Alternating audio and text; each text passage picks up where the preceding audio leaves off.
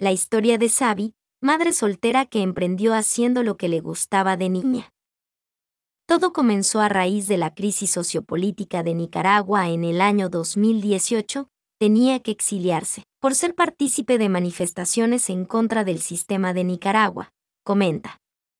Me vine ya que estuve participando activamente en las protestas en contra del gobierno de Daniel Ortega. Sabiera Molina es una incansable emprendedora que aprovecha su tiempo entre el cuidado de sus niñas menores de edad y su emprendimiento de postres para sostenerse económicamente en su exilio en Costa Rica, además de formarse cada día para ofrecer mejor calidad en sus elaboraciones. Antes de la revuelta en Nicaragua, donde las agresiones y violaciones a los derechos humanos en Nicaragua era el pan de cada día a partir de abril de 2018, Molina estaba estudiando el segundo año de marketing, publicidad en la UNAM Farem Carazo, pero su vida dio un giro inesperado, dejar a su familia y volver a reconstruirse, relata. Inicialmente cuando me exilie creí que serían tres meses, lo que estarían fuera del país y podría regresar por lo que no traje conmigo a mi hija. La dejé a cargo de mis padres. Dejar a su hija y encontrar trabajo fue difícil para Molina. El trabajo acá se me dificultó bastante ya que piden muchos requisitos y uno al venir huyendo pues no tiene tiempo de conseguir cartas de recomendación, documentos. Añade que, de tener los documentos, no sirve de nada para muchos. Por ejemplo, los estudios universitarios si los hubiese incluido la convalidación tiene un precio muy alto. Esto no le permite continuar su carrera hay que hacer pausa y dedicarse a otras actividades y probar otros oficios para sobrevivir. Molina pasó varios meses sin trabajo. Sus ganas de salir adelante la han impulsado a sacar lo aprendido en su tierra. Aunque en Nicaragua yo tuve varios oficios, a mí siempre me gustó estudiar diferentes cosas. Por ejemplo, yo me estaba dedicando en ese entonces al estilismo y la barbería y además siempre me ha gustado cocinar. Entonces a lo largo de todo el exilio, entre esas dos cosas he podido obtener dinero. Recordemos al salir de su casa huyendo para salvaguardar su vida, Sabiera no contaba con papeles para poder presentarlos o cartas de recomendación, para acelerar una oportunidad de empleo. El año 2020 nace Manitas Mágicas by Daureli. En el año 2020 Sabiera por fin tiene a sus hijas en Costa Rica. Decidió dejar el estilismo y la barbería y emprende su proyecto emprendimiento.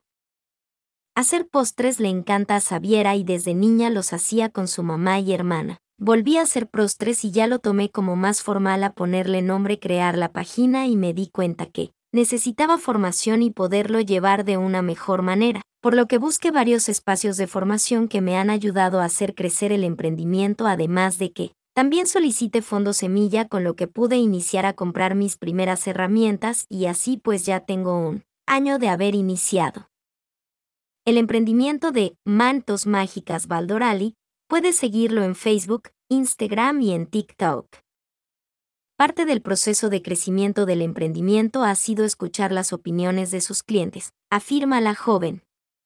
La base de poder desarrollar mis productos de la mejor manera ha sido escuchar a mis clientes, escuchar sus recomendaciones para poder ir mejorando, además de que he tratado de mejorar la calidad y mantenerla. Ofrezco una buena calidad de mis productos además de que son frescos, sin preservantes y personalizados.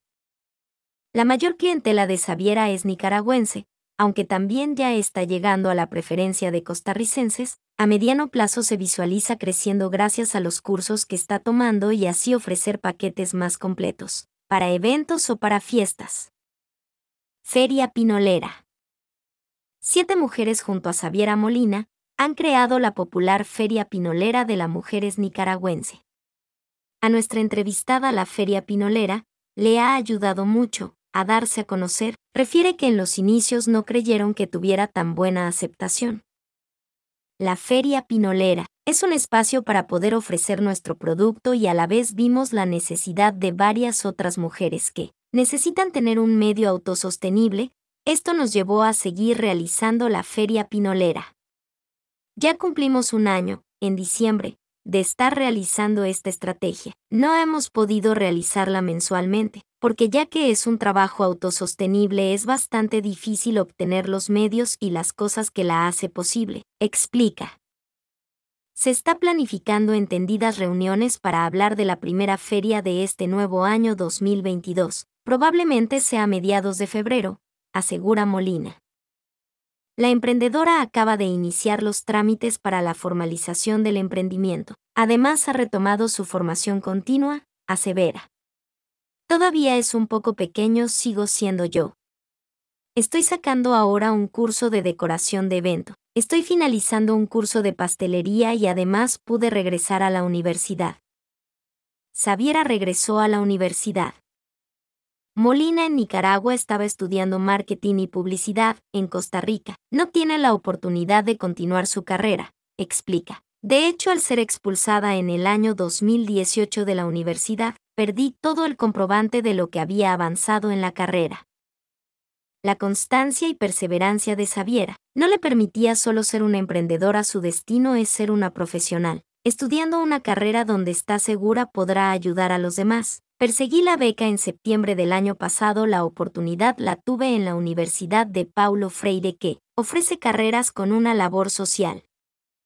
Opté por trabajo social, dice Molina y argumenta. Me di cuenta que con esa carrera, además de tener actitudes para eso, también puedo ayudar a más personas. Siempre me ha apasionado desde pequeña ayudar a las personas y creo que con esto lo voy a poder lograr. La joven estudiante manifiesta que la Universidad Paulo Freire da oportunidad a jóvenes exiliados o solicitantes de refugio, que están fuera de Nicaragua o incluso en Nicaragua que no pudieron continuar sus estudios. Sanando a través de la música. Sabiera es multifacética, le hace a la cantada, nos comenta que en febrero estará amenizando la Feria Pinolera, con algunas interpretaciones musicales, y que había dejado de cantar en público desde que dejó perdida su guitarra en uno de los tranques en Nicaragua. Añade que está retomando la música también como parte de su autocuido. He vuelto a retomar la música también para poder canalizar de una manera tantos sufrimientos a los que nos hemos enfrentados los que estamos fuera de nuestro país. Es una bonita manera de comunicarse y expresarse y es algo que nos hace compartir y romper barrera, comenta segura la joven exiliada relata que el proceso de sanación es difícil no de un día para otro, pero el acompañamiento que está recibiendo le ayuda a superarlo, más ahora al lado de sus hijas. Ha sido un proceso muy difícil y doloroso que me ha dejado muchos duelos, pero gracias a la terapia y al acompañamiento de mis redes de apoyo a pesar de que mi familia está largo de mí, me han apoyado en mis proyectos y ahora estar con mis hijas ha sido para mí mi motor, para poder hacer todo esto y poder ser resiliente. Es muy importante para mi crecimiento personal llevar terapia psicológica en gran manera. Exilio. El exilio es una decisión muy personal, comenta Molina. Todo es válido para poder proteger uno su vida a pesar de que en ocasiones a quienes nos exiliamos en el primer año 2018 nos tacharon de cobardes. Estar fuera es para valientes, uno se enfrenta a muchas cosas, pero hacemos más vivos que muertos exhorta la joven madre. A pesar de que es difícil de lo que puede ser el exilio, uno tiene acceso a una mejor educación y podemos abrir un poco los ojos para tener una visión más amplia. Sobre cómo deberían de ser las cosas es importante si deciden salir del país para otros que den asilo o refugio. Se acerquen a las organizaciones que trabajan con refugiados, recomienda. Fundación Arias, Senderos, ACNUR, el Consultorio Jurídico Jesuita, son organizaciones que apoyan a exiliados o refugiados, además de otras organizaciones que ven por los derechos humanos.